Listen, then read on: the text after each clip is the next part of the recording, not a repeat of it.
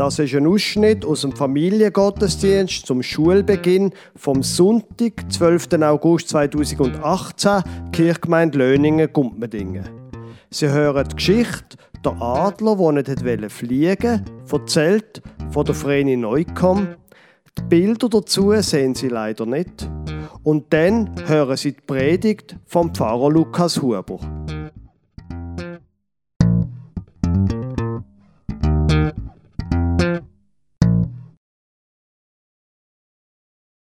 Ich erzähle euch eine Geschichte von einem Adler, der nicht fliegen wollte. Ein Mann geht in den Wald, um einen Vogel zu fangen, wo er heimnehmen kann. Er hat einen jungen Adler gefangen und bringt ihn heim und tut ihn zu den Hühnern, Enten und Truthühnern in Hühnerhag. Er gibt ihm Hühnerfutter zu fressen, obwohl er ein Adler, König der Vögel ist. Nach ein paar Jahren ist ein naturkundlicher Mann auf Besuch gekommen. Wo sie miteinander durch den Garten gehen, sagte der Vogel da, da ist kein Huhn, das ist ein Adler. Ja, sagt der Mann, das stimmt. Ich habe ihn zum einem Huhn erzogen, obwohl er Flügel hat von drei Metern. Nein, sagt der andere, das ist immer noch ein Adler, denn er hat ein Herz einem Adler. Und das wird immer noch in der Luft fliegen wollen. Und das haben sie probieren. Der naturkundliche Mann nimmt den Adler in die Höhe und beschwört ihn. Du bist ein Adler. Du gehörst im Himmel und nicht der Erde. Breite du deine Flügel aus und flüg. Der Adler hockt auf der Faust und schaut um. Da sieht er die Hühner Körner picken und kumpelt zu ihnen ab. Ich habe das ja gesagt, sagt der Mann. Es ist ein Huhn. Nein, sagt der andere. Er ist ein Adler und, ist immer, und ich versuche es nochmal. Am anderen Tag stiegt er mit dem Adler aufs Dach vom Haus luft in die Höhe und sagt, du bist ein Adler, breite deine Flügel aus und flüg. Aber wo der Adler die Hühner im Hof sieht, kommt er zu ihnen ab und schaut mit ihnen. Da sagt der Mann, ich habe es gewusst, es ist ein Huhn. Nein, sagt der andere, er ist ein Adler und er hat immer noch ein Herz einem Adler. Los uns dann noch einmal probieren. Morgen wird er fliegen. Am anderen Morgen ist der Mann ganz früh aufgestanden. Er ist mit dem Adler zu der Stadt aus, weit weg von den Häusern auf dem Berg. Die Sonne ist gerade aufgegangen. Es hat den Berg vergoldet und ganz an dem wunderschönen Morgen. Er luft den Adler in die Höhe und sagt ihm, Adler, du bist ein Adler, du gehörst im Himmel und nicht der Erde. Breite du deine Flügel aus und flüg. Da schaut der Adler um, zittert, als fühlt er neues Leben. Aber er fliegt nicht. Da lässt der Mann der Adler direkt in die Sonne hineinschauen.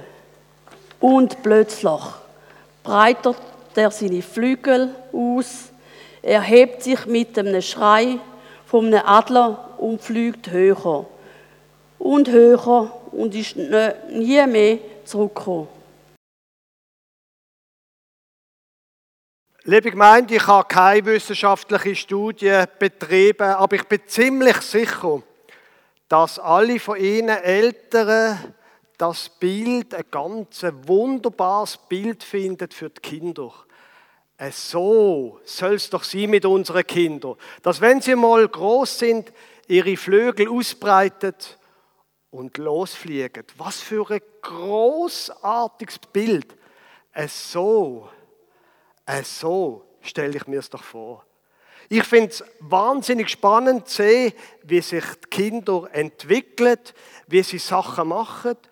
Unser zweitältester Sohn, der ist jetzt in der, kommt jetzt in die vierte Kantonsschulklasse, er beschäftigt sich jetzt mit seiner Maturaarbeit und er hat sich ein unglaublich für mich sehr spannendes Thema ausgesucht, nämlich ähm, traumatisierte Kinder aus dem Krieg. Und zwar aus dem Zweiten Weltkrieg, nicht Kinder von den Ländern, die überfallen worden sind, sondern ausgerechnet in Deutschland. Das hängt sicher mit der Familiengeschichte zusammen. Sein Großvater, mein Vater, ist 1939 in der Nähe von Stuttgart geboren und er kann nichts dafür, was sein Land gemacht hat. Das Kriegstrauma, das richtige, ausgewachsene Kriegstrauma, hat er trotzdem mitbekommen. Und ich muss sagen, ich bin wahnsinnig gespannt darauf, was jetzt mein Sohn denn mit dem Thema macht, was er herausfindet. Wir wollen doch das, dass unsere Kinder sich entwickeln. Und das ist sehr spannend. Jetzt, in der Geschichte, die wir gehört haben, ist das ja sehr interessant gewesen, dass es da ähm, vogelkundliche Mann, der naturkundliche Mann, es nicht geschafft hat um den Vogel, den Adler, zum Fliegen zu bringen. Und das ist ja wahrscheinlich eins der Probleme, wo wir als Eltern haben. Wir können unsere Kinder vielleicht irgendwann aus dem Nest rauswerfen, aber viel mehr, wir können es nicht. Es funktioniert nicht. Wir können nicht machen, dass unsere Kinder davonfliegen, voller Stolz, Armut und voller Kraft. Das Einzige, was in dieser Geschichte geschafft hat, dass der Adler sich erhebt, ist die Sonne. Wo der naturkundliche Mann durch Adler so ähm, hat, dass er einfach in die Sonne geschaut hat und äh, es hat ja keine Kinder, mit denen sie Erwachsene wissen, machen sie das nicht, machen sie das nicht. Aber das ist ein anderes Thema, es ist eine symbolische Geschichte. Und ich denke, Sie werden nicht überrascht sein, dass ich als Pfarrer in dieser Kirche die Geschichte religiös deute. Dass da es darum geht, dass ein Kind von Gott eine Art, von der Sonne. Die Sonne ist ein Symbol von der Kraft, die das Universum, also wo unsere Welt warm macht, sehr heiß zum Teil. Das ist das, wo hilft, dass Kinder, dass Menschen sich können entfalten und losfliegen. Das ist das, was macht, dass Kinder können losfliegen. Jetzt, der Vogel hat ja da der Adler in die Sonne geschaut und hat da wie eine Art eine Erleuchtung gehabt oder so etwas. Und äh, es gibt Menschen, die das haben, so eine Art religiöse Erleuchtung und andere, die das nicht haben. Bei mir zum Beispiel, ich habe mit, mit diesem Bild etwas anfangen. Der Moment, wo ich gesagt habe, Gott, mein Leben gehört dir, das war mit 13 Jahren, wo ich eine schwere beidseitige Lungenentzündung und Brustfellentzündung hatte und wo ich dann im, in der Intensivstation im Kinderspital in Basel gelegen bin und nicht klar war, ob ich überlebe oder nicht. Dort ist mir, ich kann Ihnen die Geschichte mal richtig erzählen, dort ist mir klar geworden, Gott, mein Leben gehört sowieso dir. Ich gebe das. Bei manchen Leuten da passiert das so. In einem Moment wird wie eine Art klar, Gott, doch, zum Losfliegen, ich brauche dich. Das ist aber nicht der Normalfall nach meiner Erfahrung. Die allermeisten Leute, die brauchen Zeit für das. Da geht das Monate, Jahre, bis am Schluss sie manchmal eher im Zurückschauen merken, hey, nein, ich glaube ja. Ich sehe ja das Licht auf meinem Weg von dieser göttlichen Sonne. Und das ist auch der Grund, warum dass ich an die Kraft der Geschichte und speziell an die Kraft der Bibel glaube. Gerade wenn wir es mit unseren Kindern zu tun haben und wenn wir nicht mehr wünschen, als dass sie unsere Kinder irgendwann ihre Flügel ausbreiten und losfliegen, Ich glaube an die Kraft dieser Bibel. Weil, oder? Das hat schon angefangen und das wird sicher noch mehr kommen, dass mir dann irgendwann meine Kinder sagen, was ich alles falsch gemacht habe als Vater. Und wenn ich ehrlich bin, haben sie manchmal recht. Aber mir selber als Vater hilft das, zu wissen, die Sonne, die scheint über mir und die scheint auch über meine Kinder. Und auch wenn sie, und ich würde jetzt das nie, also wirklich nie mit einem Kriegstrauma vergleichen, aber ich weiß ja nicht, wie es ihnen geht, als Erwachsene. Vielleicht haben sie auch etwas aus ihrer Kindheit mitgenommen, wo ehrlich gesagt nicht so gut war. Und dann glaube ich, dass das, was auch immer das ist, dass uns das hilft, wenn wir uns dieser Sonne aussetzen. Und auch diesen Geschichten aus der Bibel. Weil meine Erfahrung ist, je mehr dass ich in dieser Bibel lese, desto mehr, und das ist manchmal merkwürdig, es geht manchmal ganz langsam, je mehr ich in dieser Bibel lese, desto mehr verblasst, verblassen manche Sachen. Da merke ich, die Texte prägen mich.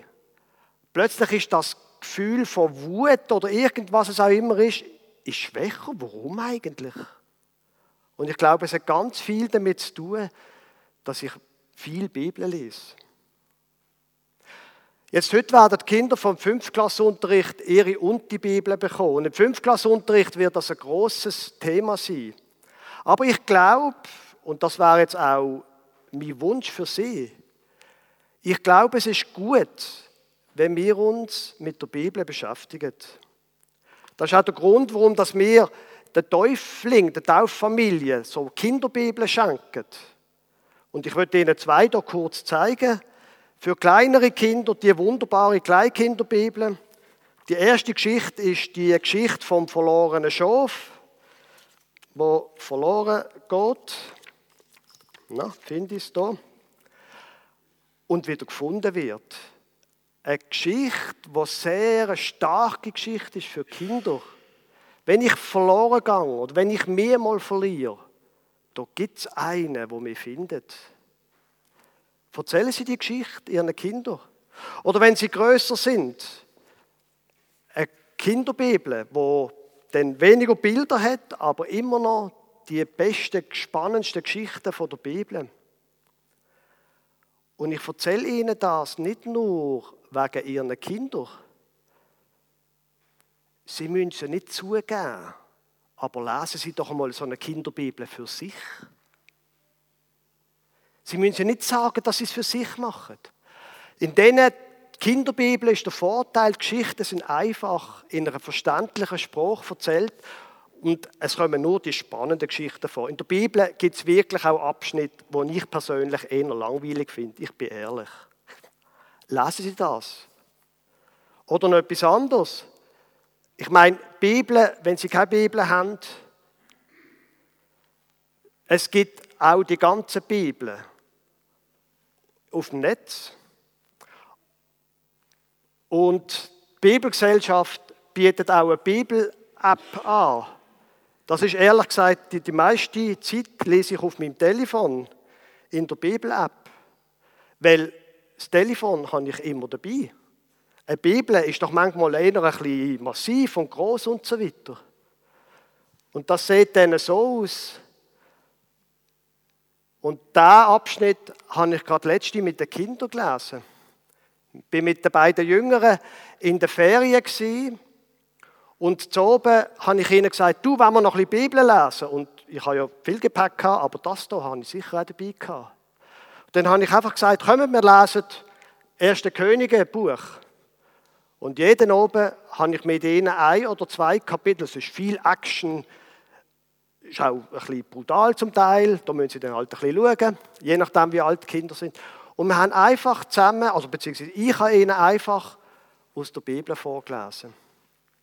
Und das glaube ich, das stärkt meine Kinder auf ihrem Weg wenn Sie zum Beispiel so eine Geschichte hören vom David und vom Goliath, wie der kleine David gegen den übermächtigen Find, der Goliath gewonnen hat.